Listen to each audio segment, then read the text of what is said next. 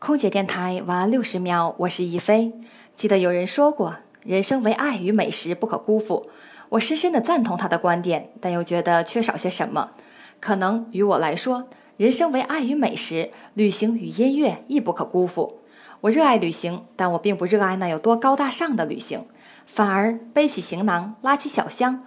穿梭在每节列车之间，躺在平价的卧铺之上，宿在普通的国际青旅之中，身体感受着城市公交的拥堵与摇晃，双脚行走在崎岖忐忑的路上，双唇间迸发出各国的语言，双眼中把一切美景牢锁心房。旅行并不是一段生活的终结，而是带着一种收拾好的心情去开始下一段生活的旅程。我是亦飞，我在深圳，祝您晚安。